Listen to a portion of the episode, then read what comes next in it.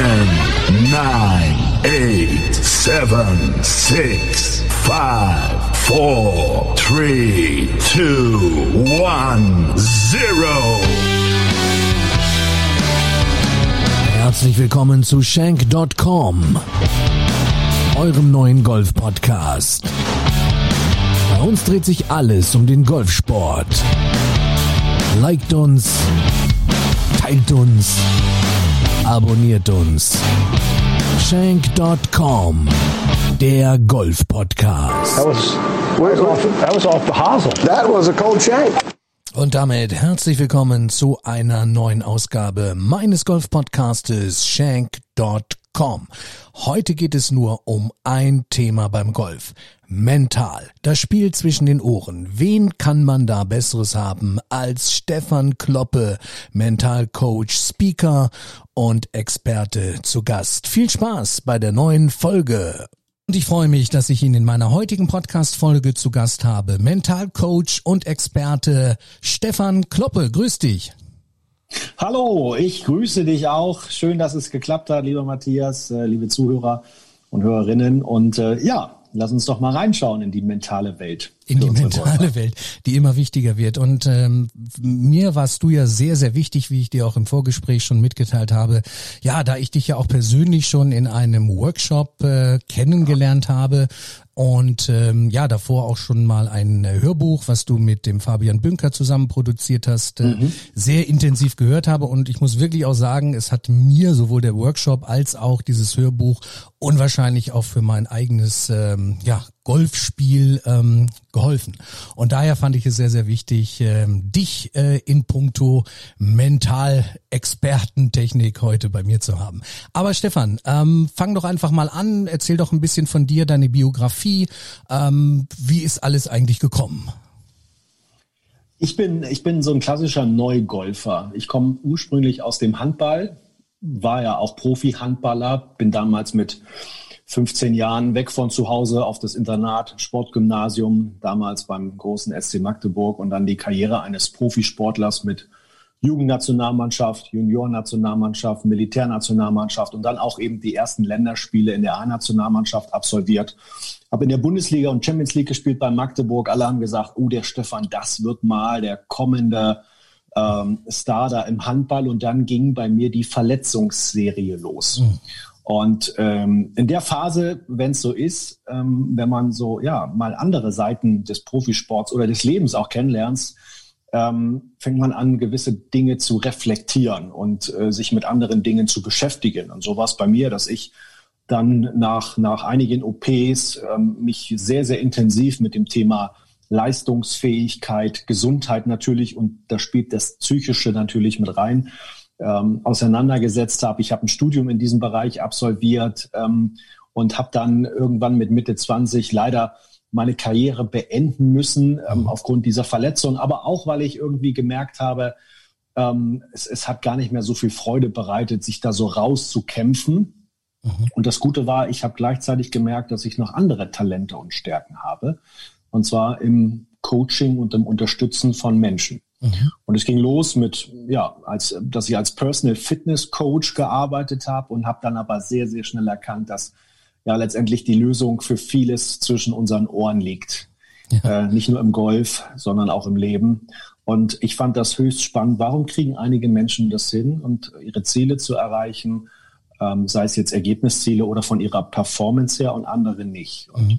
habe mich somit auf die Suche begeben, habe viel gelernt von anderen Trainern, von Leuten, die schon ja weitaus mehr Erfahrung haben, hatten als ich und immer geguckt unter dem Motto, wie geht eine schnelle Veränderung? Also das war diese Überschrift. Wie kriege ich es hin, wenn da ein Golfer ist, der die Angst vor seinem, vor dem Abschlag hat am Horrorloch? Wie kriege ich es hin, den schnell zum Erfolg zu führen, mhm. dass das verschwindet? Das war immer mein Anspruch und meine Überschrift. Und so hat sich über die Jahre, ich bin jetzt seit ja, seit 2008 bin ich halt nicht mehr im, im Profisport tätig, sondern eher im Coaching. Also jetzt seit über zwölf Jahren mhm. ähm, gebe ich da halt so mein Wissen weiter in den verschiedenen Workshops, Seminaren und Coachings und auch Vorträgen und unterstütze ja ganz viel Sportlerinnen und Sportler in, in, in ihrem Bereich, aber bin natürlich auch noch in, in, in der Wirtschaft unterwegs, um dort Teams zu unterstützen, selbstständigen Unternehmern einfach mein Wissen, das Mentale weiterzugeben, weil alle wissen irgendwie, der Erfolg beginnt im Kopf und der Misserfolg auch. Aber wenn ich Sie frage, was hast du denn jetzt konkret zu tun, mhm. gucken Sie mich immer mit sehr, sehr großen Augen an. Okay. Und da beginnt, da beginnt meine Arbeit. Deine Arbeit. Wann bist du dann genau mit dem Golfspiel angefangen oder wie bist du dazu gekommen?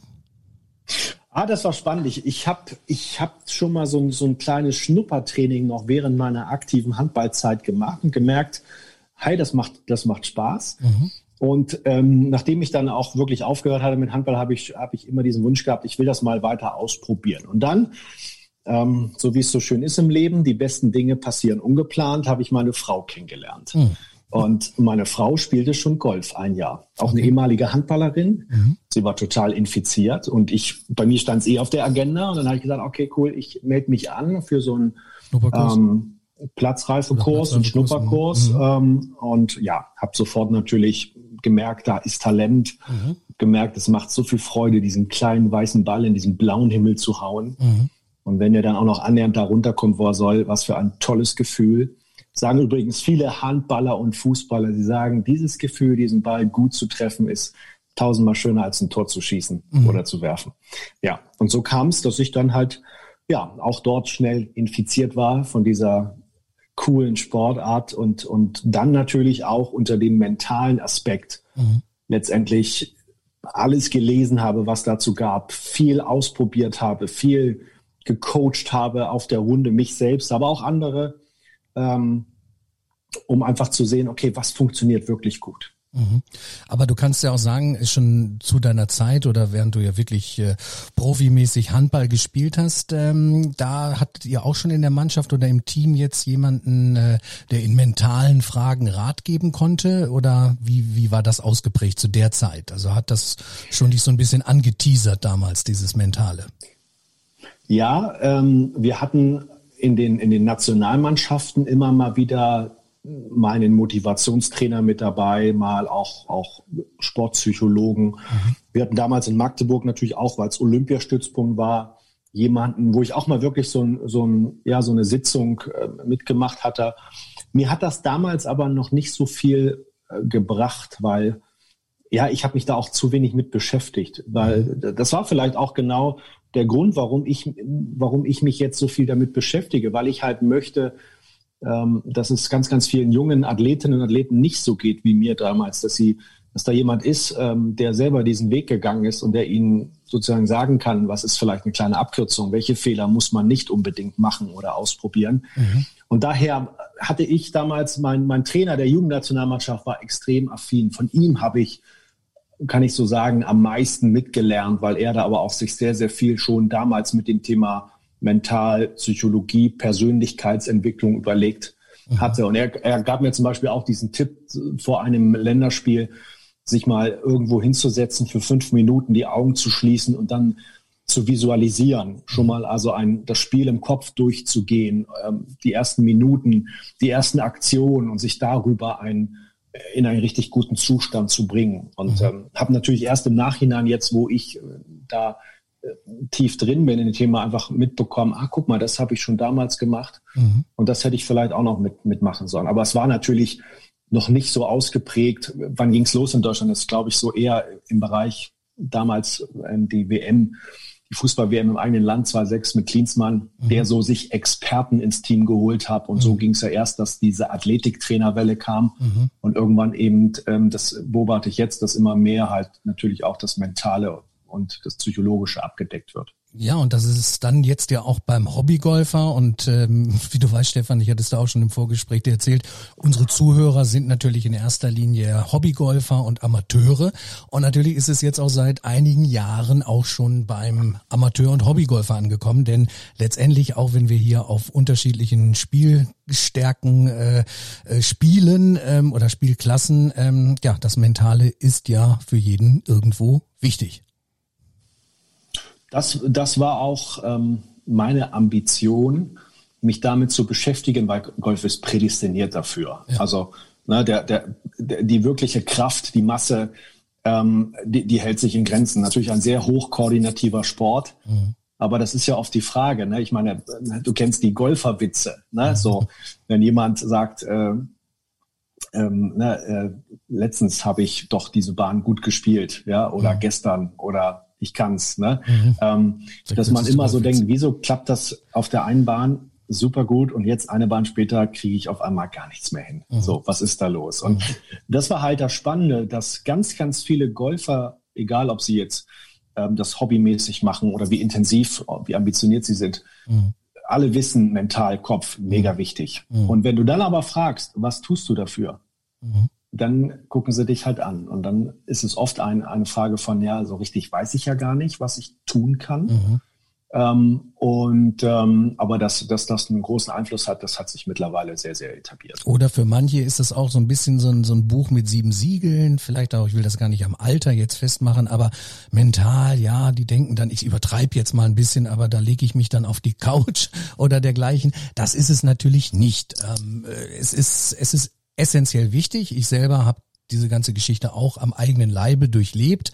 Klassisch, äh, klar, man ist, ich bin vor 20 Jahren angefangen, da war noch nichts mit Mentaltraining im Angebot, dann verbessert man sich, dann verbessert man sich ständig und irgendwann kommt man natürlich dann an so einen Punkt, ich jedenfalls, trotz vielem, vielem Training, ähm, das wollte dann auf dem Platz äh, sich nicht umsetzen lassen, dann wird man wütend, wie auch immer, und dann hadert man mit sich selber, also so diese klassische, ja, äh, dieser klassische Werdegang, bis ich dann aber auch auch vor einigen Jahren, also bei mir war das ungefähr so vor fünf Jahren, mich mit diesem Thema Mentaltraining dann auseinandergesetzt habe. Und äh, ja, nicht zuletzt habe ich dann vor zwei Jahren ja diesen Mental-Workshop, der war ja eintägig im GC Sieke, mit dir gemacht und äh, habe viele Bücher gelesen, Dr. Bob Rotella, äh, mhm. überwiegend die, die Audiobooks quasi von ihm.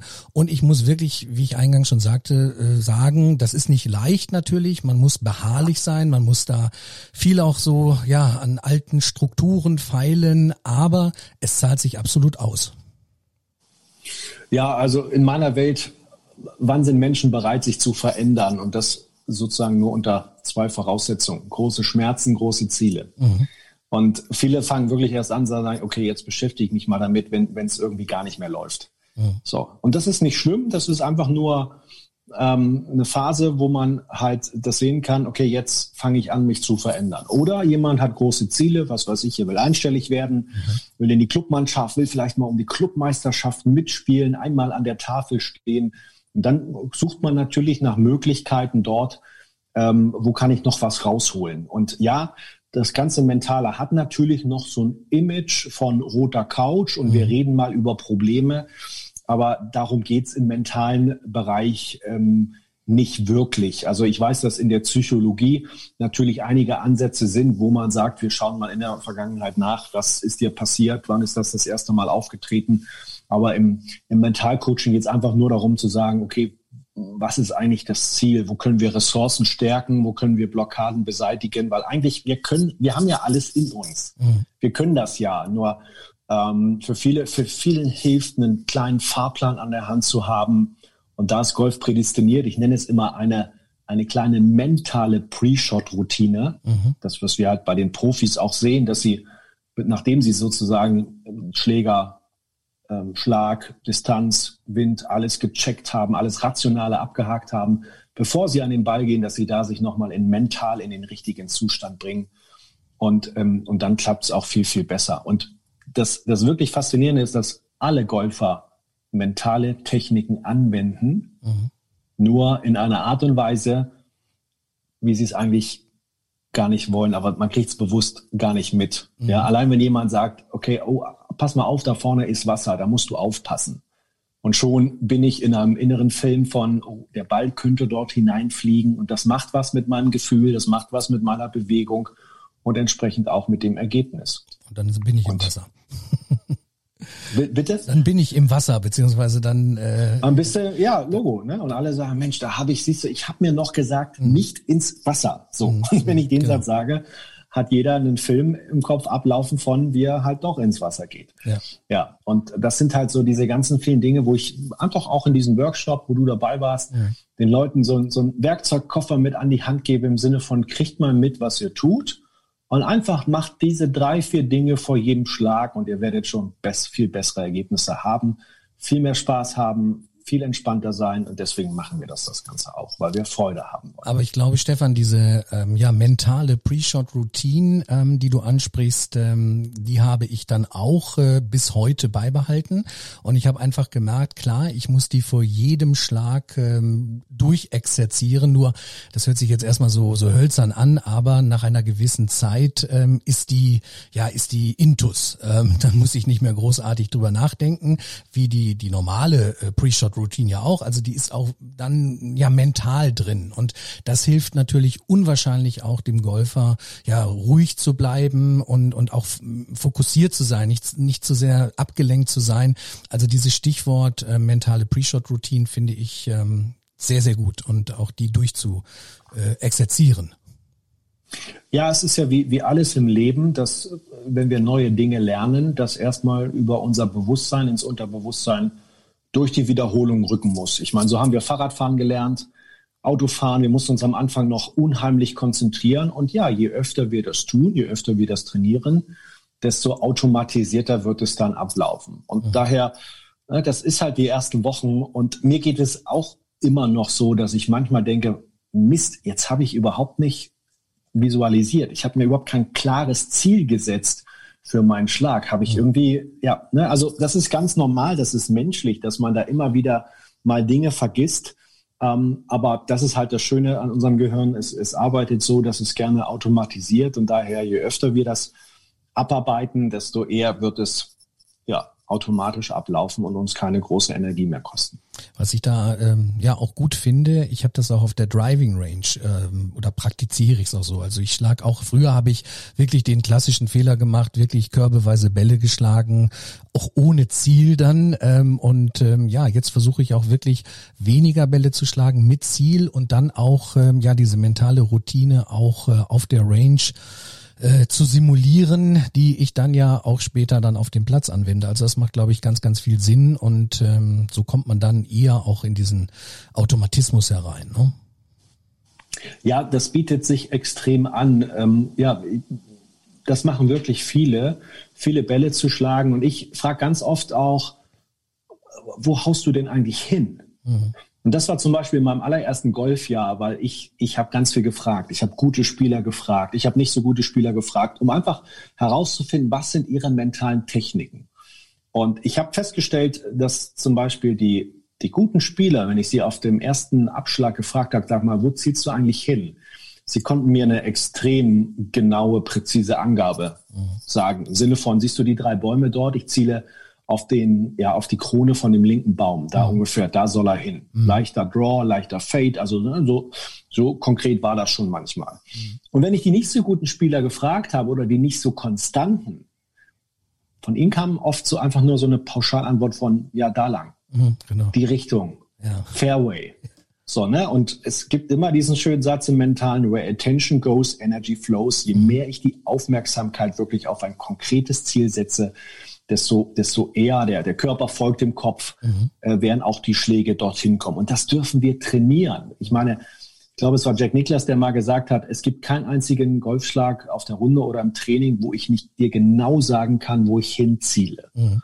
Und das, ähm, das nenne ich immer den sogenannten Turniermodus. Mhm. Wenn die PGA-Profis ein Turnier spielen, sie haben nicht wirklich einen Technikgedanken im Kopf. Für sie geht es nur darum, zu sagen, ich will, der Ball soll dorthin kommen. Sie sind nur konzentriert auf das Ziel. Mhm. Und das darf ich mal auf der Range trainieren. Also daher nimm dir mal zehn Bälle und sag, okay, diese zehn Bälle möchte ich genau dorthin hauen. Mhm. Und ein Ziel darf so konkret sein, ähm, also sozusagen, ich sage immer so, so provokativ, nee, nenn mir nicht den, den, den Baum oder den Ast, ich möchte welches Blatt. Mhm.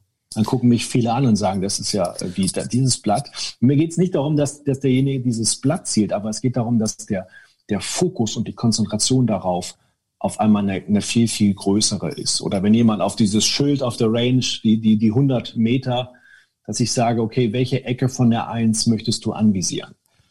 Und das hilft vielen, ihre Gedanken zu sammeln, konzentriert ja. zu sein Und das macht schon mal einen großen Unterschied. Aber Stefan, da müssen wir jetzt in meinem Podcast, und das ist jetzt nicht abgesprochen, liebe Hörerinnen und Hörer, da möchte ich bitte nochmal auf eine Geschichte, musst du nochmal erzählen. Und äh, die hat mich so beeindruckt beim Workshop, jetzt kommt's, die Geschichte von Ernie Els und äh, seinem ähm, Mentaltrainer. Der Ernie sagte doch irgendwann, Mensch, ja gut, jetzt haben alle hier einen Mentalcoach an der Seite, jetzt brauche ich auch einen und hat sich dann ja einen sehr prominenten geschnappt. Und jetzt erzähl du bitte den Hörern, was da passierte. Ja, ich habe die, ähm, ich habe die Geschichte von einem, von einem, ich glaube, schottischen oder englischen Golftrainer. Ähm, eine meiner Lieblingsgolfgeschichten. Genau, es war so, glaube ich, Ende 90, 90er Jahre. Ernie Els sagte, okay, mental und hat sich so ein Belgier besorgt, so ein mhm. Mentalcoach. Und der ist mit ihm auf die Range gegangen und hat gesagt, okay, Ernie, hau einfach mal ein paar Bälle, so zum Warmwerden und, und damit du ein Gefühl bekommst. Ich gucke einfach mir das mal an. Und der war so Kettenraucher und hat dann gesmoked nebenbei.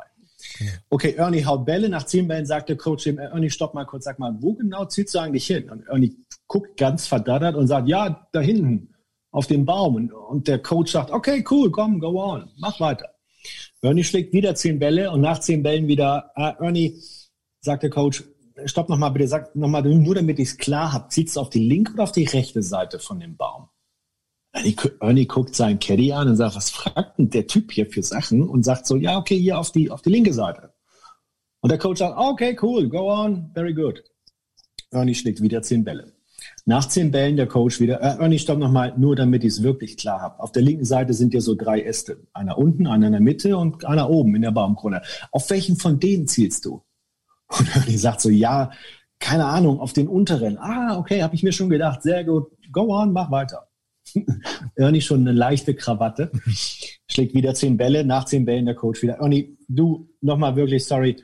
Aber bei diesem unteren Ast zielst du da auf den Bereich, wo der Ast an den Stamm anschließt oder ganz außen, wo die Blätter sind oder irgendwo in der Mitte? Und Ernie ist total sagt, ja, äh, was fragst du mich denn hier? Ja, auf die Blätter. Okay, cool, gute Entscheidung, mach weiter. Und Ernie schlägt wieder nach zehn Bällen der Coach. Sag nochmal, ah, Ernie, sorry, jetzt muss ich wirklich nochmal fragen, sag mal bei dir. In dem Moment platzt Ernie als der Kragen und sagt, sag mal, was fragst du mich denn hier die ganze Zeit? In dem Moment muss sein Caddy mhm. laut lachen und sagt, oh, sorry, Boss, hast du nicht mitbekommen, dass nach jeder seiner Fragen deine Schläge besser geworden sind? Absolut. Geniale Geschichte. Ja. Und die bringt Und das, das, das, ja. was, was man während der Geschichte tut, und das kannst du als, als Hörerin, Hörer mal checken, ist sozusagen, wir haben, wir haben auch hier visualisiert. Wir haben erst ein, erst die Range gesehen, dann haben wir irgendwo hinten einen Baum gesehen, dann haben wir uns auf die linke Seite konzentriert, dann haben wir den untersten, also wir haben das, das Ziel herangezoomt. Es wurde immer klarer, immer konkreter. Mhm. Und ähm, das ist sozusagen diese Technik, dass ich festgestellt habe, je, je kleiner ein Ziel ist, wie beim Patten, wenn ich mich auf ein Grashalm vor dem Loch oder hinten an der Lochkante konzentriere, bin ich auf einmal viel fokussierter, mhm. als wenn ich nur sage, ich stelle mir das ganze Loch vor. Mhm. Also ich finde diese Geschichte deswegen schön, danke, dass du sie nochmal erzählt hast. Das war ja wie gesagt nicht abgesprochen, aber ich, die hat mich sehr beeindruckt, weil weil die halt sehr sehr viel beinhaltet, ähm, die Geschichte und vieles vieles Richtige äh, beinhaltet. Und ähm, ich persönlich stelle auch fest, äh, ich gebe auch mal ein Beispiel, wenn ich jetzt trainiere, ich trainiere auch sehr viel das kurze Spiel. Wir haben da die Möglichkeiten bei uns im Club auch mit einer mit einem Bunker. Dahinter ist ein Grün mit vier verschiedenen äh, Fahnen und ich pitche dann auf dieses Grün ähm, auf die verschiedenen Fahnen, natürlich immer im Wechsel. Und was ich so erstaunlich auch finde, ich versuche wirklich mir nur diesen Schlag vorher immer zu visualisieren. Ne? Also mir vorzustellen, mhm. wie der Ball fliegt, wie er dann an der Fahne landet und ich habe dann wirklich keinerlei Schwunggedanken. Also ich vergleiche das immer damit, wenn ich jetzt irgendwo ein, ja, was weiß ich, ein Papierkügelchen hätte und werf das jetzt irgendwo nur in den Mülleimer, der vier Meter oder zwei Meter von mir entfernt ähm, steht, dann funktioniert das. Also es ist erstaunlich, ich, ähm, wie präzise wirklich diese Bälle sind. Und ich habe keinen Schwunggedanken in dem Moment. Ja, und ich habe festgestellt, und ich weiß nicht, ob ich das damals in Sieke schon hatte, wenn ich, wenn ich mal, also was ich oft mache, ist Modeling of Excellence, heißt die Technik. Das heißt, ich gucke an, entweder gewisse Leute, die das schon exzellent machen, wie machen dies, mhm. was ist die mentale Strategie oder halt von einzelnen Tätigkeiten. Mhm. Wenn ich das vergleiche, wenn ein Handballer oder wenn ich früher auf das Tor geworfen habe, habe ich mir dann Gedanken gemacht während des Wurfs auf, wie muss die Rotation sein, wie muss meine Armbewegung sein, der Winkel, das Handgelenk, wann kommt der Übertrag, wann kommt die Gewichtsverlagerung? Natürlich Nein. Nicht. Das einzige, wora, genau, das einzige, worauf ich mich konzentriert habe, ist das, wo ich hingeguckt habe. Genau. Und, und wo habe ich hingeguckt? Die Stelle im Tor, wo ich den Ball Ins reinwerfen will. Genau. Ich hatte einen, einen Trainer, 198 Länderspiele für Rumänien, ähm, der immer sozusagen mit seinem, mit seinem äh, rumänischen Slang immer so, so Sachen gesagt hat wie, hey Stefan, wirfst du dahin, wo ist Netz am größten? Und ich am Anfang immer mir dachte, okay, er will mir irgendwas Wichtiges sagen, aber jetzt macht das so Sinn zu sagen, okay, wirf dahin, wo ist, wo das Netz am größten ist. Also guck auf die Stelle, wo nicht der Torhüter ist. Mhm. Ja, und das ist auch das, was zum Beispiel ein, ein sehr guter holländischer Fußballstürmer, Ruud van Nistelrooy, in einem ah. Interview mal sagte, wo er gefragt worden ist, sagen wir, wie, wie machen Sie das, dass Sie so viele Tore, dass Sie so effektiv sind, dass Sie den Torwart ausgucken? Sagt er in dem Moment, stopp, stopp, ich, ich, wenn ich aufs Tor schieße, ich habe keine Idee, wo der Torwart ist. Mhm. Aber ich kann Ihnen ganz genau sagen, in welche Masche ich den Ball reinhauen will. Also total Und das ist es, mhm. genau, wieder die Überschrift, where attention goes, energy, energy flows. flows. Ja hab klar, wo du hin willst, guck dorthin und lass den Körper die Bewegung alleine machen. Aber das ist so, ist so ähm, entscheidend, denn was du sagst, lass den Körper machen. Man muss natürlich dann, ja, im Grunde genommen äh, loslassen. Das heißt, man, man vertraut dem Körper, weil wir haben ja über Jahre, sagen wir mal, wenn der Golfer jetzt schon langjährig spielt und, und auch sich, ich nenne es jetzt mal, eine, eine Grundtechnik angeeignet hat, dass er die Murmel halbwegs äh, vernünftig nach vorne transportieren kann. Das haben wir ja in uns. Und ich für mich habe festgestellt, je mehr ich es laufen lasse, also je weniger ich mir selber im Weg stehe, und im Weg, damit meine ich jetzt, je weniger ich Störgedanken habe vor dem Schlag, natürlich oder gerade während des Schlags auch, umso besser funktioniert das. Also häufig ist es dann eher die Challenge, ähm, möglichst äh, alles stumm zu schalten. Jetzt mal in Anführungsstrichen, weil dann weiß der, der Körper weiß, was er macht. Und wenn ich ihn in Positionen manövrieren will, klar, Techniktraining, wie auch immer, aber auf dem Platz das versuche, dann geht das in die Hose. Das wäre wahrscheinlich so, wie wenn du ähm, auf das Tor wirfst und äh, in dem Moment gedacht hättest, in welchem Winkel ähm, halte ich denn jetzt ja. hier meinen Arm. Ja. Und das ja. finde ich sehr extrem. Also die dann ist, habe ich für mich eben festgestellt, je, je, je mehr ich irgendwo so ein bisschen ja, passiver bin und, und äh, mir dem Körper vertraue, dann kommen die, die Resultate. Und beides hat seine Berechtigung. Ja, also mhm. ich nenne es ja mal, also der, der Modus, wenn wir auf, auf einen technischen Gedanken haben, nenne ich liebevoll den Technikmodus. Der mhm. ist wichtig, der ist gut. Wir brauchen diese Technik, um dort, äh, wir brauchen die Wiederholung, die Abläufe, weil natürlich Golf auch Physik ist. Mhm. Nur Absolut, ja. auf der Runde, wenn es um Scoren geht, stört uns dieser Modus. Und da dürfen wir einen neuen Modus lernen. Das ist genau dieser Turniermodus, mhm. ähm, wo es darum geht, einfach nur den Ball zu seinem Ziel zu manövrieren. Äh, da geht es ums Loslassen, da geht es darum, im Hier und Jetzt zu sein und nicht daran zu denken, was ist vorne für ein Bunker, für ein Hindernis aus oder Wasser, sondern einfach zu sagen, ich spiele, weil ich spiele. So entsteht ja auch der Flow. Der Flow kann nur im Hier und Jetzt passieren. Mhm. Und immer wenn wir gedanklich äh, ne, aus dem Jetzt herausspringen in die Zukunft, dann entsteht Druck, dann entsteht Angst, äh, einen, einen Schlag oder einen Fehler zu machen. Mhm. Und dann funktioniert es halt nicht. Und das ist auch ein Modus, ähm, den man halt sich wunderbar antrainieren kann, ähm, was ich ja dann natürlich in den, in den Workshops auch den Leuten beibringe. Aber was ich zum Beispiel auch so in der Praxis ähm, erstaunlich finde, wenn wir mal den den Fall nehmen, ich bin jetzt wirklich bei einem, ein, ich habe jetzt einen ganz wichtigen Schlag und ich muss jetzt äh, über das Wasser auf das Grün und ich habe einen Bunker links, Bunker rechts, Bunker hinten, also viele Gefahren. Und nehmen wir mal an, der Schlag misslingt. Ich war aber vorher völlig fokussiert und oft ist es doch so, und ich denke, das kannst du ja auch vielleicht bestätigen, dann droppe ich einen Ball, also einen zweiten Ball, ne, und und habe ja dann nicht so diesen Fokus oder diese Anspannung und schlag den neben den Stock.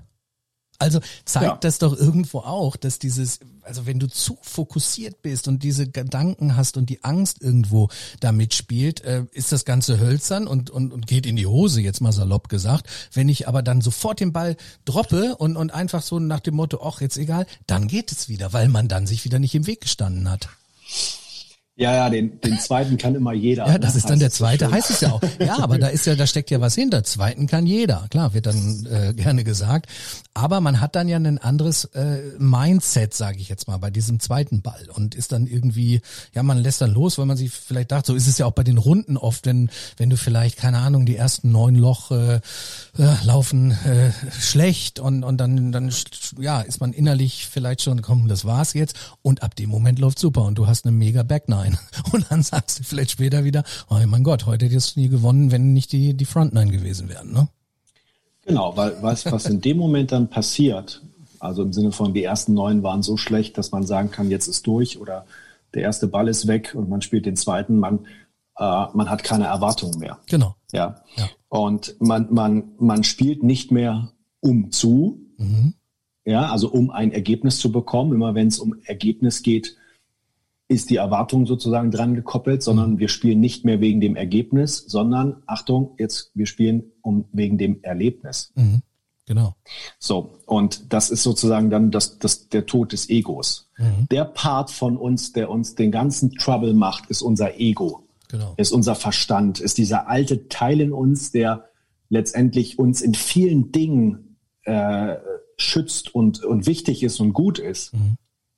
Beim Golfen, aber wir ihn eigentlich überhaupt nicht gebrauchen können. Ja, und warum macht unser also Ego das? Ich habe mich gerade in den letzten zwei Jahren extrem viel damit beschäftigt, weil es, es da um die Einstellung geht. Und vielleicht erinnerst du dich im Workshop, wo ich euch dieses Gehe-Modell beigebracht Mhm, habe. mhm. Diese vier Buchstaben, ähm, wenn also darum geht, wie, wie, wie erzeugen wir unsere Ergebnisse durch unsere Handlung. Mhm. Unsere Handlungen werden beeinflusst von unseren Emotionen, die Emotionen von unseren Gedanken. Mhm. Heißt, ich möchte mal andere Ergebnisse in meinem Leben haben, in meinem Golfen fang an, andere Gedanken zu haben. Mhm. So, wo kommen aber die Gedanken her?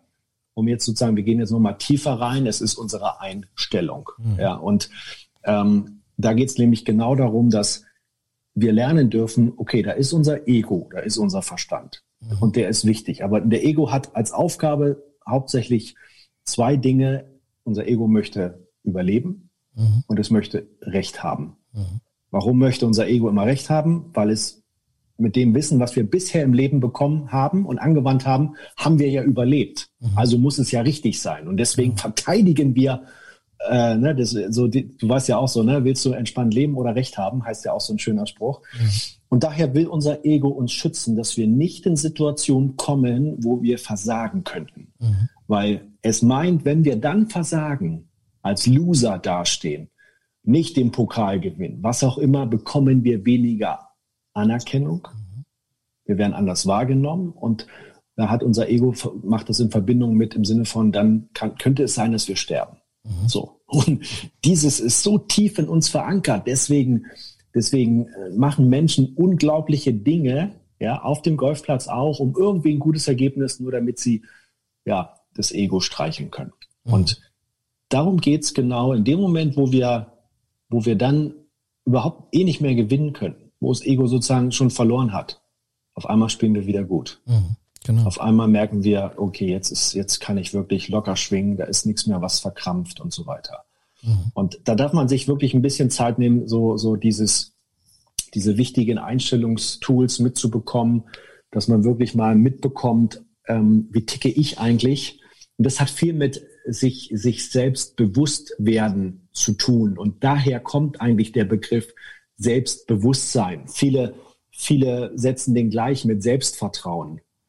Aber Selbstbewusstsein ist eher mit gemeint im Sinne von, krieg mal mit, wie du tickst. Mhm. Krieg mal mit, wann du entspannt bist, wann du gestresst bist. Ja, also wann du selber dir Druck machst und wann du gut spielst. Mhm. Das hat eher, sozusagen, das ist eher die wirkliche Definition von, von Selbstbewusstsein. Und ja, je eher ich mein Ego hinten anstellen kann und einfach nur Golf spiele, wie in dem Film von ähm, mit Matt Damon und Will Smith, die Legende von Beggar Vance, meine, einer meiner, meiner Lieblingsfilme.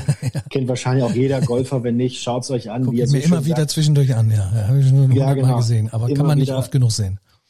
Ja, wo er sagt, du kannst dieses Spiel nicht gewinnen, du kannst es nur spielen. Mhm.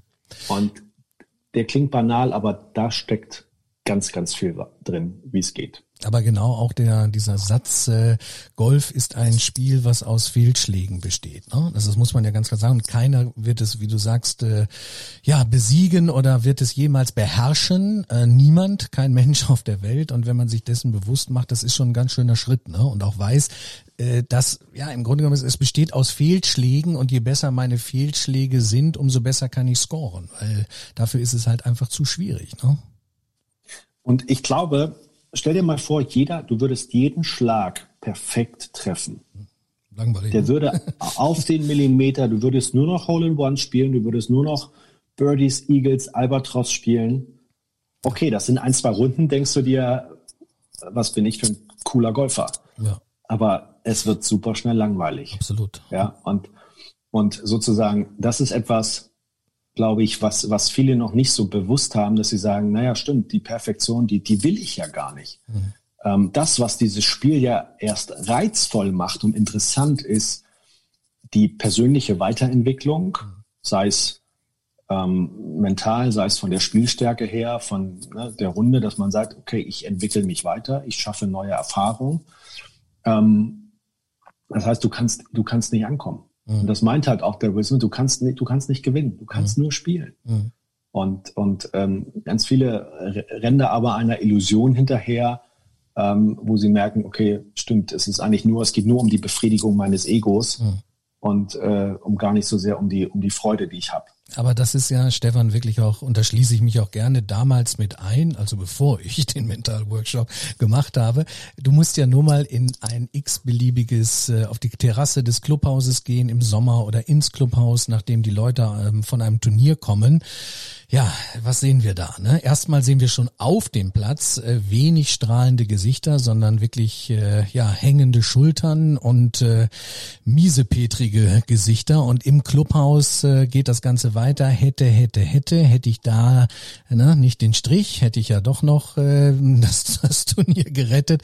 Also man muss sich ja auch mal ganz klar dann fragen, ähm, ja oder sagen, Leute, Mensch, das ist unser Spaß und Hobby, warum sind wir angefangen mit dem Golfen? Nur wenn man das dann sieht, äh, ja, dann denkt man äh, alles andere. Ne? Und ähm, das ist eigentlich überall feststellbar.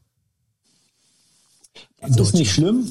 Ne? Das ist, äh, da darf jeder seine Erfahrung machen. Und ähm, ich finde das sozusagen, ich finde das auch, also wenn ich Golf spiele, klar, ich will gut spielen, ich will gewinnen ich ärgere mich dann auch mal mhm. und sammle mich dann wieder. Und ich bin da auch auf dem Weg hin. Ähm, natürlich, ich bin Profisportler gewesen, ich bin so aufgewachsen. Ich mhm. habe damit fast 20 Jahre Profisport gemacht, mit dieser Einstellung gewinnen wollen, ehrgeizig sein, ähm, kämpfen.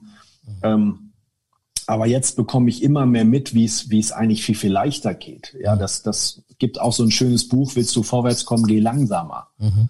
Ähm, das, das, das kann man wunderbar aus Golfen übertragen, dass eben einfach äh, doll draufhauen nicht immer die Lösung ist. Mhm. Und daher auch, auch viel Emotion und sich ärgern auch dort nicht die Lösung ist. Mhm. Und diese Reise darf jeder Golfer und jeder Golferin natürlich machen, weil wir dann irgendwann natürlich zu so einem Punkt kommen, wo wir sagen, sag mal, warum rege ich mich eigentlich noch so auf? Mhm. Ne, was, wem will ich hier was beweisen? Und, und das ist dann wirklich so ein Punkt, wo dann der Schalter umgeht und wo man auf einmal loslässt, gelassener wird, entspannter wird und auf einmal auch mega gutes Golf spielt und das dann noch mehr genießen kann.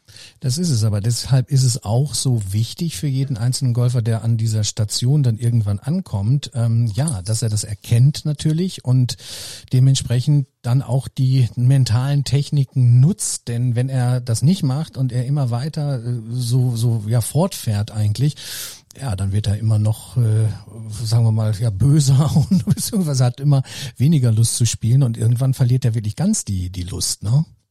Oder die Gefahr besteht. Passieren. Die Gefahr besteht, ja. ne?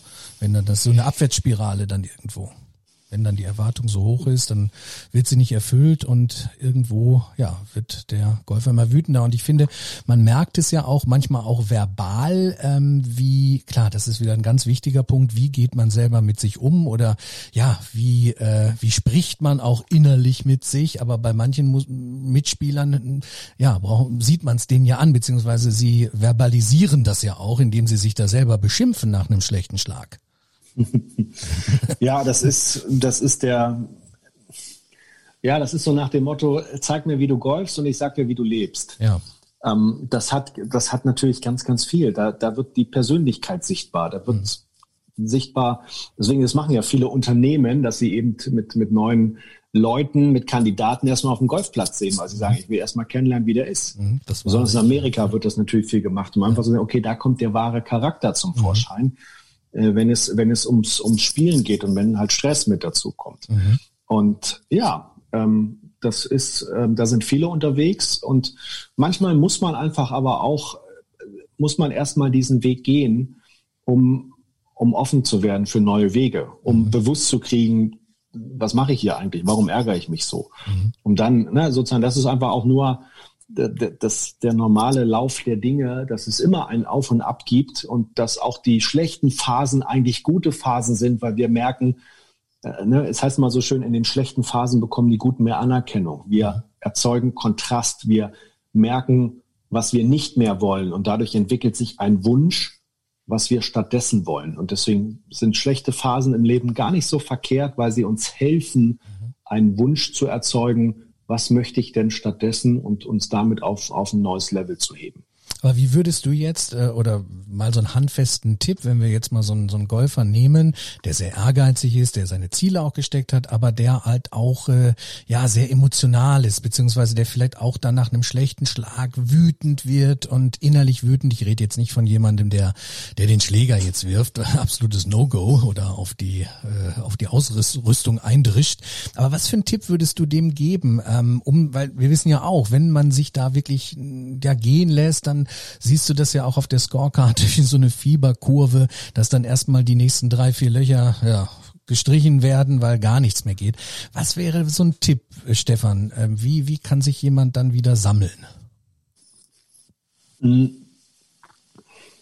Also klar, es gibt natürlich viele Techniken, die wir auf der Runde anwenden können, mhm. äh, um, um sozusagen dem Ärger schnell Luft zu machen oder um schlechte Schläge zu verarbeiten. Ne? Das geht los mit äh, lenk dich ab, bis hin zu Atemtechniken, mhm. bis hin zu, ähm, es gab ja mal, glaube ich, diese Methode von Tiger Woods zu sagen, okay, du darfst dich die nächsten zehn Schritte nach dem Schlag, du darfst dich ärgern und dann ist gut. Das ich so, und dann gut. hak's ab und dann genau. geht weiter. Und ich habe ich hab die ja umgedreht. ähm, ich weiß gar nicht mehr, wie ich drauf gekommen bin, dass ich gesagt habe, nein, du, du musst, du, du musst zehn Schritte warten und erst dann darfst du dich ärgern. Und dann sagen viele, so ärgern auf Knopfdruck funktioniert nicht mehr und sie müssen schmunzeln mhm. und, mhm. und hilft ihnen extrem. Also Lachen, Humor ist eh immer eines der besten Möglichkeiten, mhm. ähm, wieder lockerer und entspannter zu werden. Ja, bis hin zu, okay, ähm, ja, lenk dich ab, quatsch mit jemandem oder hab irgendwie ein bisschen was zum Knabbern dabei, mhm. was dir gute Gefühle macht, so, ne? Mhm. Weil wenn du in etwas beißt, was dir schmeckt, hast du automatisch gleich wieder ein besseres Gefühl und dann atme ein paar Mal tief durch und sammel dich. Mhm. Ich fange da ganz gerne im Coaching ähm, nochmal eine Stufe eher an und frage halt, okay, warum ärgert sich der so massiv darüber? Was, ähm, was ist sozusagen, was ist so schlimm daran? Was ist sein, warum er das tut? Mhm. Und das ist halt das Spannende, da sind wir wieder in dem Bereich vom Ego. Und ich habe zum Beispiel das festgestellt, gerade bei ganz vielen jungen Golferinnen und Golfern geht es ganz, ganz viel um, ich möchte es jemand anders beweisen. Mhm. Ich möchte es, ich möchte die Anerkennung auch haben. Mhm. Und wenn du schaffst, da dran zu arbeiten, also sozusagen den zu drehen, dort diese neue Einstellung einzustellen, ähm, dass es nichts zu beweisen gibt, sondern dass es einfach nur darum geht, und viele sagen ja auch, genauso habe ich angefangen mit Golf. Ich habe einfach gespielt, weil ich Bock hatte, weil es. Spaß gemacht hat. Mhm. Und dort wieder in diesen Modus zu kommen, fängt es automatisch an, dass man, äh, dass man sich überhaupt nicht mehr so ärgert. Also, weil man eben die Wurzel packt. Aber das ist, aber das, Stefan, ist auch so der Klassiker, an den ich mich da erinnere. Also Klassiker, Abschlag, erstes Loch, äh, schon viel drüber geschrieben und gesprochen, aber das ist ja letztendlich auch so. Das heißt, äh, da stehen die Spieler, sind extrem nervös und sind äh, gar nicht mit sich selbst, natürlich mit sich selbst beschäftigt, aber ja, weil andere zuschauen und, und dann ist das diese Angst zu versagen, wie könnte der jetzt äh, über meinen Schlag denken? Wobei, man muss sich ja da ganz klar zu Gemüte führen, dass äh, jeder von denen ja genauso denkt und die interessieren sich gar nicht darum, wie, wie der jetzt schlägt. Also, also das ist ja auch wieder ja Kopf. Das ist, natürlich ist alles Kopf jetzt hier, aber das ist so, auch so selbstgemacht irgendwie, ne? Das, das, das wissen ja auch alle. Ja, und, und mit diesen rationalen Argumenten und gut gemeinten Tipps, mhm. hey, mach dir doch nicht so einen Kopf. Ja, Hier ist jeder mit sich beschäftigt. Mhm. Und dann sagen dir alle, ja, weiß ich selber, ich fühle mich trotzdem mies. Mhm. Ja, mhm. und ich habe festgestellt, dort gerade bei diesem Angst vor dem ersten Abschlag, ähm, Katharina Witt hat das mal so schön gesagt in einem Zitat, du darfst lernen, den Wettkampf zu lieben. Mhm. Und das gebe ich vielen Golferinnen und Golfern mit, beginne damit, den ersten Abschlag zu lieben. Mhm. So, natürlich ist es so, ich erinnere mich an mein erstes Golfturnier, erster Abschlag, Heidi Witzka, ich war nervös. Mhm. Ja? Aber sowas von, ja. Ich auch. Sowas von. So, mhm. wo habe ich den Ball hingehauen? Schön ins Aus. Mhm. Hast du so, ins ne? Aus gedacht, ne? Und ähm, nicht ins Aus. Nur das, Spann ja, nur das Spannende ist, ich habe jetzt, ich weiß gar nicht, wie viele Turniere ich schon gespielt habe, 100, 150. Mhm. Und ich habe jetzt sozusagen 150 Mal trainiert, diesen ersten Abschlag durchzuführen. Mhm. Und das Gute ist sozusagen, es wird mit der Zeit immer besser und besser. Mhm. Das, was dir dieses Selbstvertrauen gibt, was, wo viele sagen, das wäre ja mein Ziel, ich gehe mit Selbstvertrauen aus der, an den ersten Abschlag und hau das Ding ähm, aufs Fairway oder ans Grün, wo immer ich hin möchte. Mhm. Ähm, Selbstvertrauen entsteht dadurch, dass wir uns selber vertrauen, weil wir die, die Situation schon gemacht haben. Mhm. Selbstvertrauen ist also eine Folge davon. Mhm. Ähm, das, was wir eigentlich brauchen, um am Ende Selbstvertrauen zu bekommen, ist Mut. Mhm. Und das wäre so ein Tipp einfach, spiele einfach mal mutig. Mhm. Ja, sag jetzt, so, so alle mentalen Techniken bereiten dich letztendlich nur darauf vor, dass du, dass du mutig spielst, weil du musst durch diese Situation durch. Ähm, ne, du, wenn du sagst hast, ich habe Angst vor dem ersten Abschlag, du musst erste Abschläge spielen, spielen, spielen, immer wieder, immer wieder Du musst durch die Angst durch, um sie zu besiegen. Mhm. Jemand, der Angst hat, vor einer Gruppe von Menschen zu, zu sprechen, Vorträge, der muss auf die Bühne. Mhm. So, anders, anders wird es nicht funktionieren, weil er dort sammelt er die Erfahrung, ah, guck mal, ich krieg's hin. Und, und so wächst das Selbstvertrauen, weil er sich immer mehr vertraut in dieser Situation, weil mhm. er es schon gemacht hat. Mhm. Und es wird dann die Situation kommen, dass ich auf einmal sage, oh, guck mal, jetzt liege ich immerhin im Second Cut. Oh, jetzt bin ich schon auf dem Fairway. Oh, jetzt bin ich genau dahin gekommen, wo ich hin möchte. Und, und ne, sich so vorzubereiten, zu sagen, okay, komm, ich pack das, ich, ich gehe da jetzt durch. Ist egal, ob ich jetzt ein bisschen nervös bin oder nicht, ich mache das jetzt einfach. Mhm. Und, und so wird's, so, so passiert es dann auch. Ne? Und glaub mir, die PGA-Profis, wenn die abschlagen, erster Abschlag, ähm, die, die haben auch ein gewiss, gewisses Nervositätsniveau. Mhm. Die haben auch diese Gedanken. Aber sie haben gelernt, es trotzdem zu machen. Mhm. Sich trotzdem dann zu fokussieren, zu sagen, okay, komm, ich fühle mich ja zwar nicht gut, aber ich mache das jetzt. Ich mhm. hau das Ding da durch. Ich ziehe durch. Mhm. Ich spiele jetzt mutig. Mhm. Ja, ich nehme mir ein Ziel, stelle mir das Gefühl vor und ab die Post. Und, ähm, und das ist etwas, was, was dann mit der Zeit automatisch kommt. Aber wo du die Profis ansprichst, und ich habe ja auch schon diverse Profis jetzt hier bei mir in der Folge oder in den Folgen zu Gast gehabt. Ich glaube, wo man, und das ist, ist super interessant, ähm, wenn man nochmal sieht, auf dem Level und wenn man das erst, also wenn man noch kein großes Turnier vielleicht gewonnen hat, ne, und steht immer irgendwie so ein bisschen an der, an der Schwelle dazu. Und wenn man dann am Sonntag im Finalflight vielleicht, äh, ja, diese, diesen, diese erst, diese erste Erfahrung hat vor Zuschauern etc. Ich glaube, man muss auch, das ist ja alles neu dann, diese Situation, aber man muss, glaube ich, wenn man einmal das packt und einmal dann, ja, es schafft und, und das Turnier gewinnt, dann ist das auch so ähnlich, ne? Also dann hat man die Erfahrung gemacht genau. und ähm, ja, beim nächsten Mal, wenn man wieder oben ist, dann ja, das belegen wahrscheinlich jetzt auch die Zahlen. Also dann, dann sind die sind die Profis äh, ja auf der äh, permanenten äh, Gewinnerstraße. Aber da muss man auch dann erstmal durch, ne? Das ist genauso. Da muss man durch und spannenderweise, bevor jemand das erste Mal so ein Turnier gewinnt, ist er ein paar Mal Zweiter oder Dritter geworden. Mhm. Mhm. Genau, er war dann schon und, in der Situation ne, und ist dann vielleicht, genau. was heißt gescheitert? Das ist ja immer noch ein toller Platz, äh, toller ja, Erfolg, äh, Zweiter äh, zu werden oder Dritter oder was weiß ich. Aber er war ja schon dann in der Situation und ähm, klar, bei seinem nächsten, bei dem Sieg dann äh, hat er die Erfahrung, ähm, weil er schon mal drin war, ne? Genau, und der ist gescheitert und, und viele sagen auch, ich habe das gebraucht. Mhm.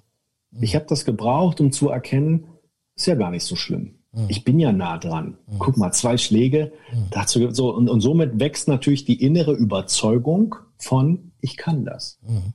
Genau. Ja, und, und daher ist es, ähm, ne, es geht nicht darum, perfekt zu spielen. Das ist auch, auch so eine Illusion. Mhm. Ähm, das gibt's ja, wie gesagt. Weil ja. Äh, wir alle kennen das äh, auf jedem Paar vier, dass wir alle schon mal mit einem schlechten Abschlag trotzdem ein Paar gespielt haben oder vielleicht sogar ein Birdie. Mhm. Ähm, und, und viele wollen aber immer so, so, die haben dieses perfekte Spiel im Kopf und die perfekte Bahn. Aber im Golfen kommt es eh immer anders, weil du du kannst die Natur dort nicht kontrollieren. Und es geht einfach nur darum, aus jeder Situation das Beste dann zu machen.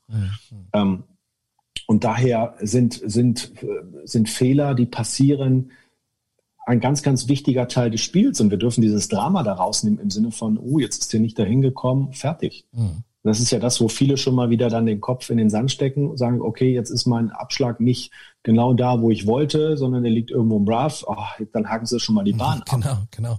Dann gehen sie schon dann, innerlich auf, ne? Sagen schon, oh. Ja, ja, ja genau, genau richtig. Und daher, ich meine, das ist ja das ist so, so eine ganz spannende Lebensweisheit, die ich letztens von einem sehr erfahrenen Trainer mitgenommen habe. Der sagte, ist euch schon mal aufgefallen, dass die besten Dinge in eurem Leben ungeplant passiert sind? Mhm. Mhm. Und ich frage viele Golfer, wenn ich das übertrage, sag mal, so die besten Runden, waren die geplant? Mhm. Und viele sagen, nee, mhm. habe ich gar nicht so auf dem Schirm gehabt. Mhm. So, ne? Und daher sage ich, dann hör auf, dir so viel Kopf zu machen. Mhm. Spiel einfach. Ganz genau. Also ich sehe da ja. wirklich sehr, sehr viele Parallelen auch und das fand ich immer oder finde ich immer, wenn man mit den Profis sich unterhält, äh, immer sehr, sehr spannend, weil da sind echt immer Parallelen oder wo, wo dann auch ein Profi berichtet, äh, er ist da irgendwie auf den letzten Drücker zum Turnier gekommen, hat Verspätung gehabt, Flieger etc., konnte sich nicht groß vorbereiten, war dann, ja, hat dann eine niedrige oder ja, eine sehr niedrige Erwartungshaltung und spielt dann plötzlich irgendwo eine 68 dann in der ersten Runde. Ne? Also sowas wurde ja berichtet. Auf der anderen Seite aber auch, und da kann ich die Folge mit Benedikt Staben, ähm, die ich ja, äh, oder die ja schon jetzt ein bisschen länger online ist, das ist ist auch diese extrem mentale Geschichte, wo er bei der Porsche European Open äh, eine 5 unter am ersten Tag spielt, dann kommt die Presse, dann, dann liest er seinen Namen in der Zeitung, die Freunde kommen, noch mehr Leute aus Hamburg, der Druck steigt, äh, ja, und äh, die nächste Runde ist dann äh, nicht so gut. Ne? Und äh, ja, und auch wenn wir jetzt hier über Profis sprechen, aber es ist natürlich immer wieder auch zwar auf anderen Spielstärken, aber beim Amateur genau das Gleiche. Und äh, die, die Strukturen sind da gleich und äh, ja, und du siehst, ja, ja, mental, mental, mental. Ich sag's immer wieder. Ne? Ja, der Kopf ist immer mit dabei. Und genau, was bei den, den Profis eben eine, die, die erste gute Runde ist am ersten Tag, ist ja bei vielen vielleicht die ersten vier, fünf Bahnen, wo sie auf einmal überdurchschnittlich gut spielen. Genau. Mhm. Und dann geht, geht das Kopfkino los und ja. oh, und dann könnte ich ja das und dann ist es so. Und immer wenn wir merken, dass wir nicht mehr im Hier und Jetzt sind und auf den Schlag konzentriert, sondern in, in solche Gedanken springen, wissen wir, dass wir sozusagen nicht mehr im, in unserem Flow sind. Mhm. Und ähm, ja, da dürfen wir lernen, abzuschalten. Und ja, es heißt ja, wir dürfen es lernen. Mhm. Und dazu gehört im Sinne von, niemand wird damit geboren. Mhm einfach auch diese Erfahrung zu machen. Mhm. Ne? Und das haben wir, glaube ich, alle schon mal gemacht, dass wir den guten Score dann doch nicht reingebracht haben, weil mhm. wir die letzten Bahnen mhm. ähm, ja anders gespielt haben. Also ich habe mal den klassischen, wollten. ich habe die klassische ja? Nummer mal gemacht äh, vor vielen Jahren, dieser klassische Mittwochsherrentag, jetzt aus Amateursicht. Ich hatte hab wirklich, das ist kein Witz, äh, meine Freunde und Mitspieler wissen das, ich wurde auch gehänselt vor Jahren dafür. Aber das die typische Nummer. Ich hatte ähm, vier Mittwochnachmittage hintereinander. Ich habe viermal einen Herrentag hintereinander gespielt, vier Wochen lang. Und ich bin immer mit 36 Stableford-Punkten oder war ich nach, nach 15 Löchern lag ich äh, bei 36 Stableford-Punkten. Ich meine schon mal falsch, hier zu zählen und so weiter. Großer Fehler, wissen wir. Aber ich bin jedes Mal, Stefan, jedes Mal auch mit 36 Punkten reingekommen. Das heißt, ich war null im Hier und Jetzt. Damals habe ich natürlich die Welt nicht verstanden. Ich hätte fast geheult im Auto. Aber heute weiß ich, okay, bleib im oder versuche es im Hier und Jetzt zu bleiben. Aber nein, ich war voll in der Zukunft. Ich habe mich auf der der Clubhausterrasse schon gesehen. Ich habe das äh, den Monatsbecher in der Hand gehabt und so weiter und habe dann wirklich immer die 16, 17, 18 kollektiv gestrichen. Das ist eine harte ja, Nummer gewesen. Aber ich, gut, ich, ich vermute, dass, dass es ist also sozusagen, es ist ja nicht verkehrt, sich auf der Terrasse zu sehen, sich ne, mit dem Pokal zu sehen. Nein. Aber ich glaube, dass diese Bilder haben dir ein, ein Druckgefühl gegeben ja, und kein Begeisterungs- und Vorfreudegefühl. Absolut. Und wenn du das zweimal dann hintereinander ja. hast, ich meine, dann beim dritten Mal, dann weißt du auch, was los ist und beim vierten Mal erst recht. Aber das war ein schmerzhafter, ja. schmerzhafter Gang. Ähm, ja, heute habe ich da. Und jetzt mal eine Frage, so aus Coach-Sicht. Gab es aber sozusagen, haben dir diese Situation geholfen, dass du danach es geschafft hast, den Score reinzubringen? Ja. Zu wachsen? Ja, ja, aber auch exakt. nur durch die mentale Arbeit. Also das heißt, ich war wirklich persönlich dann an so einem Punkt, wo, wo also das Mentale oder das Mentaltraining zu dem Zeitpunkt noch keine Rolle bei mir gespielt hat. Ich habe das auch noch gar nicht erkannt. Ähm, ich habe nur die Welt nicht verstanden und wollte äh, aufhören mit dem Golf. Ähm, das ging dann genau eine Stunde. Als ich zu Hause war, wollte ich schon wieder auf die Range, also so der Klassiker. Aber ich habe das nicht verstanden. Ich habe nicht, woran liegt das? Äh, ich habe dann mit mir gehadert. Ich habe dann, ähm, was weiß ich, die, die höhere Gewalt, keine Ahnung. Ähm, bis ich aber dann, und das war ja für mich auch mit der ausschlaggebende Punkt, dass ich mich mit dem, mit dem mentalen Aspekt auseinandergesetzt habe. Das fing natürlich erstmal mit Büchern an, die ich gelesen habe, Hörbücher etc., wie ich schon eingangs sagte, ähm, und dann über einen Workshop etc. Und natürlich das, das permanente arbeiten daran. Also auf je, bei jedem Privatloch, was ich gespielt habe, jeder Privatrunde diese Techniken auch versucht umzusetzen, weil das ist nicht leicht und das fällt mir heute auch immer noch nicht leicht. Also ich falle immer gerne nochmal wieder so in alte ja, in alte Marotten zurück. Ne? Ähm, aber auf die Frage hin, ja, ähm, das hat mir dann geholfen. Ja, es gibt diesen schönen Satz, die Fische werden die Letzten sein, die das Wasser entdecken. ja, und, die, und du warst halt im Tal der, der unbewussten Ahnungslosigkeit. Der das heißt, ja. ne, dein, dein Gehirn hat dir dort Szenarien gegeben im Kopf, die dir diesen Druck gemacht haben. Und dann hat natürlich äh, diese Emotion, dieser Druck dazu geführt, dass du verkrampfst, dass du nicht mehr durchziehst ja. dass du nicht mehr locker bist und dann hast du dieses Ergebnis bekommen. Ja, der Schwung war ganz weg, ja. Stefan. Der Schwung war, da, ich habe ja, immer gesagt, okay. äh, äh vor Ort äh, mit meinen Mitspielern, die waren also nochmal ein Gruß heute von dieser Stelle an die Mitspieler. Danke für euer Verständnis, dass ihr mich noch die letzten Bahnen mitgenommen habt. Aber im, im Prinzip ähm, war das so, ich habe immer gesagt, als wenn meine Festplatte gelöscht worden wäre. Also ich war kaum noch in der Lage, den Schläger zurückzuführen. Wir haben nur noch gedacht ja. dann, weißt du, ich wollte alles nur noch steuern. Also mhm. ja, ich denke mal, der ein oder andere Hörer wird sich da oder Hörerin wird sich da eher Hörer vielleicht, aber wird sich da wiederfinden in dieser Situation. Ja. Stimmt. Und ich bin mir sicher, dass wahrscheinlich die eine oder andere Hörerin oder Hörer jetzt sagt, stimmt, das mache ich auch immer.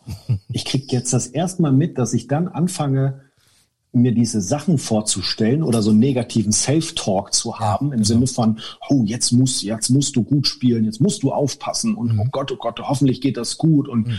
nicht versagen und äh, das ist ja das, was ich in Coachings viel abfrage oder in den Workshops. Was, was geht da vor in deinem Kopf? Und viele sagen, ja, ich höre mich schon die sozusagen die Argumente bringen und die Ausreden bringen im Clubhaus, genau. warum ich jetzt wieder versagt habe. Richtig. Immer so eine Selbsterklärung, so, ne? Genau, als, ja, als wenn man jetzt für die anderen das Ganze macht, ne?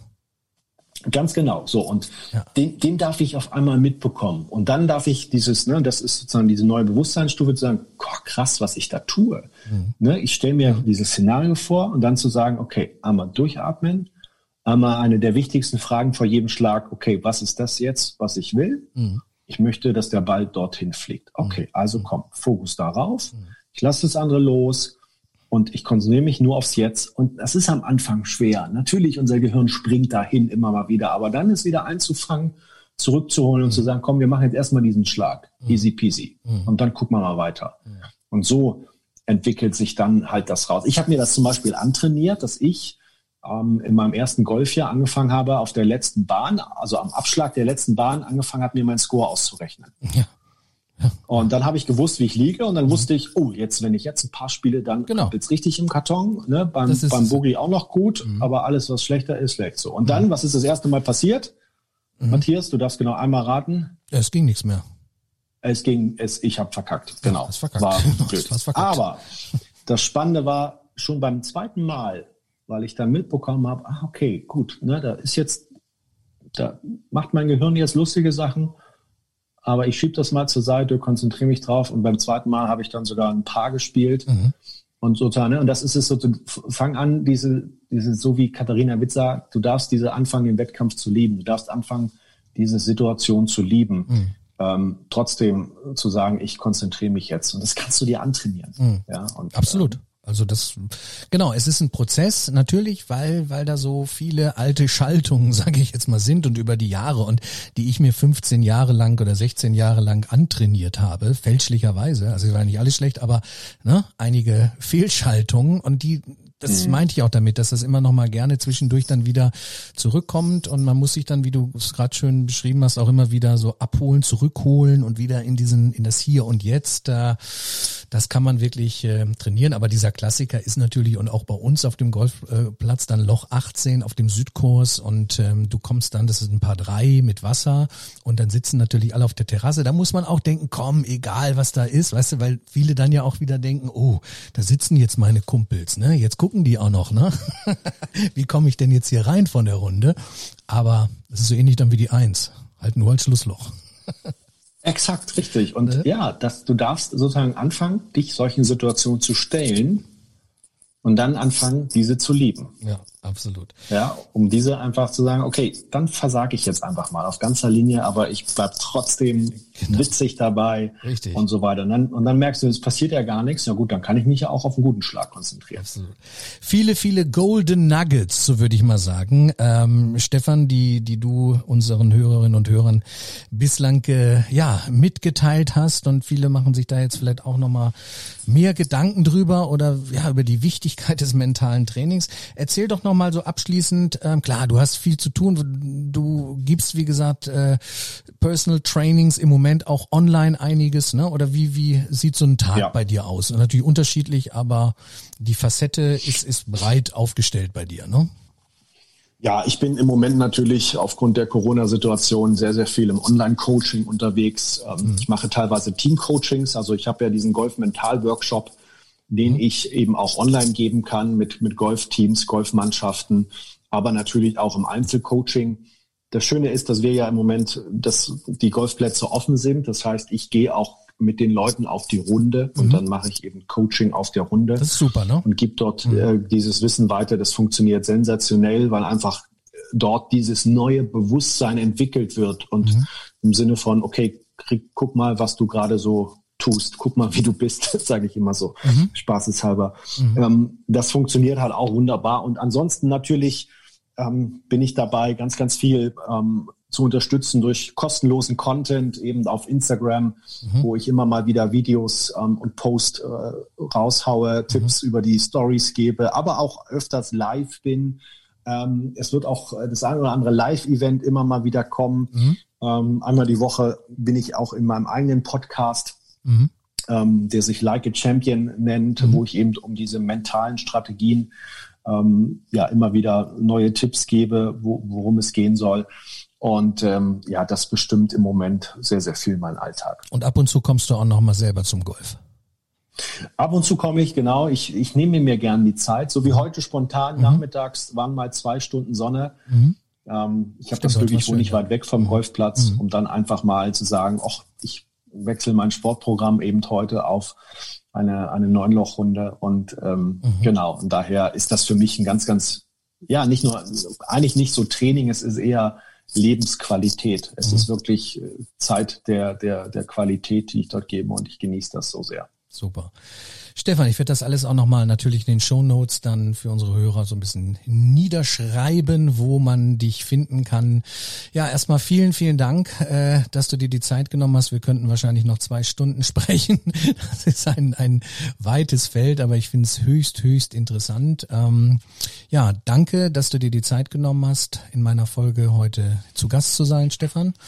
Und ähm, ja, ich wünsche dir für die Zukunft beruflich wie privat ja alles Liebe und irgendwann sind wir auch aus dieser Corona-Geschichte raus. Äh, dann wird hoffentlich alles auch mal wieder so ein bisschen legerer.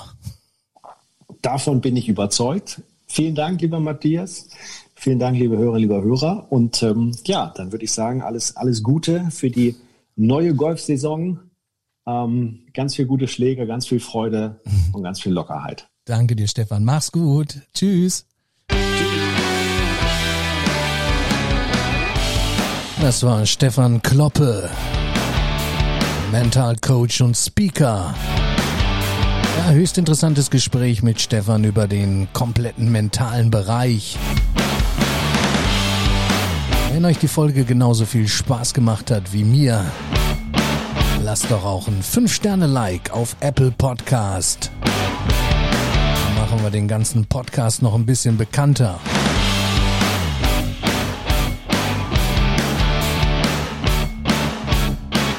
Schaltet doch wieder ein zur nächsten Folge. Hier bei Shank.com, eurem Golf-Podcast.